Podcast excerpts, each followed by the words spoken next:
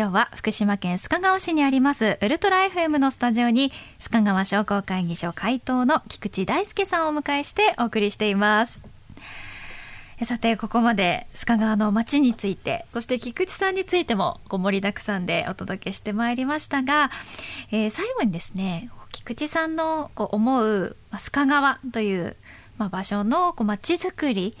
目標だったりとか今後思い描くものお聞かせ願いますか？え、っとですね今この短期的にその経済状況も、連日報道、やっぱ物価高騰っていうね、インフレになってるっていうところあると思います。でもこれ、まあ、あのこれは時期的なものにあると思うけども、やっぱりもうなん、まあ、全国どこでもそうですけど、まあ、いわゆるまあ地方創生って言ってきて、今、デジタル田園都市構想って、今、名前変わったわけですけども、少子化ですよね、とりあえず、人口少なくなっていくわけですから。これどこも一緒なんですけども、やっぱでその部分で今、ここに来てコロナ明けて、人手不足というのがもうものすごいことになってる。で今、インバウンド、インバウンドで今、外国人訪人客、今、えーと、月で200万人ぐらいまで来てるんですかね、えーまあ、6000万人まで目指すということですけども、来てもらってはいいけども、空港も人も足りないわけですよ、今。うんね、であのこの前、沖縄行ってきましたらね、えー、もう沖縄もう大変ですよ。あの修学旅行とかコロナで戻ってきて来てるけども、コロナでね、えー、レンタカーを半分にしちゃったんだね、運転手さんいないんだ、観光バスも3分の1切ったって言ってました、4年間で、タクシーも、戻ってこない、人がいないんですよ、だからもう対応できないの、インバウンドオーバーワークですよ、分で、状態になってるんですよ、まあ、そこに少子化も来るわけです、分で。でえー、ここに来てですね、まあ、この前ちょっと衝撃受けたんですけども、この地域の、えー、高校生の卒業生が、えー、就職希望の人ね、去年はね、99.6%就職してるんですよ。で、この間ちょっとね、えー、意見交換がありまして、ちょっとあのハローワークっていうかね、あのの職員の人に聞いたんですけど、99.6%って、えー、就職を希望している人自体が進学じゃなくてですね、全部で何パーセントいるんですかね言ってましたね。40%ってね40%です。40%の中が100と考えて99.6なんです。ということは60%は進学なんですよ。でこれ学校も大学も専門学校もですねみんなもう競争ですよ。少子化になるわけですから、はい、えー、おそらく大大学とかも多分合併になってくると僕は思いますがそうするとね大学もねどんどん来てくださいと、うん、そうするとね商業科とか工業科とか高校でですよ専門学科があるところ全部ね今大学にね進学できちゃうんですよ。専門学校に。60%進学です。人がねその採用も来ないんですよ。でただその限りない、まあ、ここここ卒業生だとしてまあ、大卒もそうですけど、この地元で働いていただいて、地域でですよ、ここに住んでいただいてっていう、うん、ところ、重要で、で今ですね、今の新卒をして就職する人が、じゃあ、うん、何で会社を選ぶ、その地域の会社を選びますか、これは会社の内容にもよります。2番目に出てくるのが、余暇が欲しいってことですね。自分の時間が欲しいっていうこと。あとはいかに楽しい街なのか、これからの若い人に対して、結局ですね、まあ、大学卒業で、まあ、20歳代でも30歳代でも、ここに須賀川に来てもらって、住んでもらって、えー、働いてもらってっていうのがないと、街づくりなんかできませんから、一方で並行してですね、いい街というか、なんか楽しい街というか、なんかやってるよっていうことを並行にやっていかないと、ここで住んでもらい働いてもらうっていうことができないっていう時代に入ったっていうことなんですね。結局それはじゃあ何なの？って言って言った時にやっぱりこのこれからのっていうと考え確かにその、うん、高齢化対策もあるけどもやはりその少子化っていう考えた時はいかにも10代20代30代うんとかね、まあ、40代でもいいけどもその今何を求その町に求めてんの？っていうところをやっぱりリサーチして、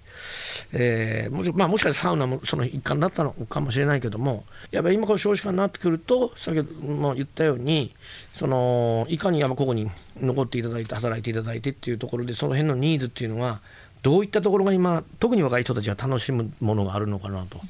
いうところの、まあ、私50歳ですけどやっぱりその、うん、できるだけ年を軟化してですねえー、もう高校生中学生の意見というかいうところをやっぱ聞いていってやっぱこれからの街づくりっていうのは非常に大切なんじゃないかなっていう感じはしてますね。ねですからもう僕もあれですよ。2年前からねあのつむつむってゲーム始まりましたよね。今もうつむつむプロですよ僕。息子越しましたからもうもう勝ち勝ってます今分で。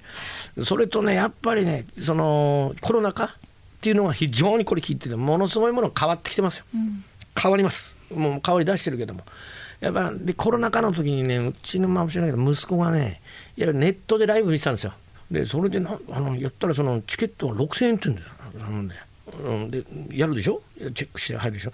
でもうそれしたら回転数っていうかその視聴者数見てたらもう6万人とか見てるわけですよ。うんでこれいくらなんだろうって。ね、うん、であこれは変わるなとと思ってだからやっぱその若い人の血を吸うわけじゃないですけど、まあ、そういったところからやっぱり、うん、魅力ある街っていうのを考えていかないとっていうところかなっていうふうにその思いますね。はい、重要なんじゃないかな。うん未来を見据えたちゃんと見据えたまちづくりっていうのを考えながら進めていく必要がありますよね。うん、そうですねあとはまあ今こうやってインバウンドインバウンドって言ってますからで須賀川ってなかなかその観光地ではないんですよ。あの見るものってそんなのないけども今インバウンドの観光コンテンツってその人が思う部分っていうのは全くこれコロナで変わってきます。今日本日本政府が観光で、うん、ここの戦略でいくって3つ言ってます、今、あの政府観光局が言ってますけども、まず1つは、えー、体験型ツーリズム、で次がアドベンチャーツーリズム、そして最後は高付加価値ツーリズム、この3つに絞っていくと。いうところで、コンテンツ変わってきますから、体験型とか、いろいろ。で、そこはもう、この須賀川もですね、この地域も多分ですね、頭絞ればできるコンテンツ。で特に福島空港ありますし今度国際便もその台湾便やらこの出てくるんでそこで人口も少なくなってきますから、まあ、やっぱりここになんとかお金を落としてもらいましょうというところでやっぱこれからの観光産業というところとそのインバウンドですねまあインバウンドですでここは今までにない感覚でまち、えー、づくりとうん、あるいは本業である建設業も絡んできますから、うん、いうところは、うん、非常にあの絶対ポイントになるだろうというふうに思ってます。こう菊池さんのようなこうちゃんとこう未来をしっかりとこう考えて思考を凝らしてこうそして行動に移してくださるいらっしゃる方がいることがこう非常に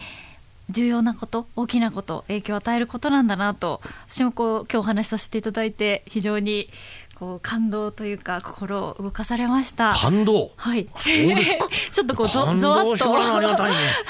感動まではしてもらえると思わなかったんですけど ありがたいですけどね、はい、身がこうゾワッとするタイミングが何回かありました、はい、あ始まりの時はね汗汗 汗かいちゃって汗汗、えー、止まらないって言ってたのに、えー、終わりでゾワってね い。うのありがたいですよ。いい意味のゾワです。わかりました。はい本当に。はいありがとうございました、はいでは最後に菊池さんからリクエスト曲をいただきたいと思います。はい、はい、えっ、ー、とですね、1月24日、東京ドーム、16年ぶりにビリー・ジョエルが、あ1日公演が決定いたしましてですね、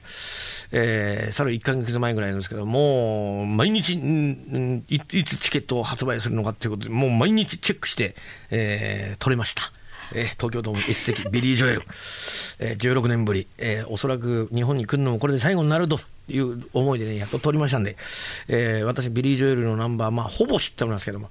えー、ほぼ知ってるし、歌えると思うんですけども、えー、その中でも、もう一番好きって言っていいと思います。えー、この一曲お願いしたいと思います。ビリー・ジョエルのナンバーから、 New York State of Mind。ありがとうございました。今日のゲスト須賀川市商工会議所会頭で株式会社葵代表取締役そして大松屋五郎助師匠こと菊池大輔さんでした。ありがとうございました。さて今日から始まったクラフトバンクプレゼンツトップランナー未来に続く道第1回の放送いかがでしたか、えー、ゲストの菊池さん話家さんということもあってもうね非常にエネルギーのある方でとても引き込まれてしまいました。あの収録の後ですね少しあの菊池さんの方もお時間があったということで一緒にお話にもありましたパーク PFI の緑が丘公園に、えー、お邪魔してきましたの自然の中に施設がこう溶け込んでいるような印象で市民の方も非常にゆったりと過ごされていて住みやすそうだなという印象を受けましたえ実はですねお話にもあったサウナとカフェもしっかりと堪能させていただいて、えその後ですねまた美味しいご飯を食べて須賀川をたっぷりと堪能させていただきました。まあ、こういったパーク PFI をはじめとしたまちづくりの取り組みがですね日本全国でもどんどん進んでいくといいなと思いました番組では全国各地で建設や土木などを通じてまちづくりを進めている次世代リーダーを募集しています。次戦他戦は問いません我こそはこんな方がいるよという情報がありましたら番組までご連絡ください。メールトップアットマークミュージックバード .co.jp top アットマークミュージックバード .co.jp です。来週はどんなトップランナーが登場するのでしょうか？お楽しみにお相手は中辻恵子でした。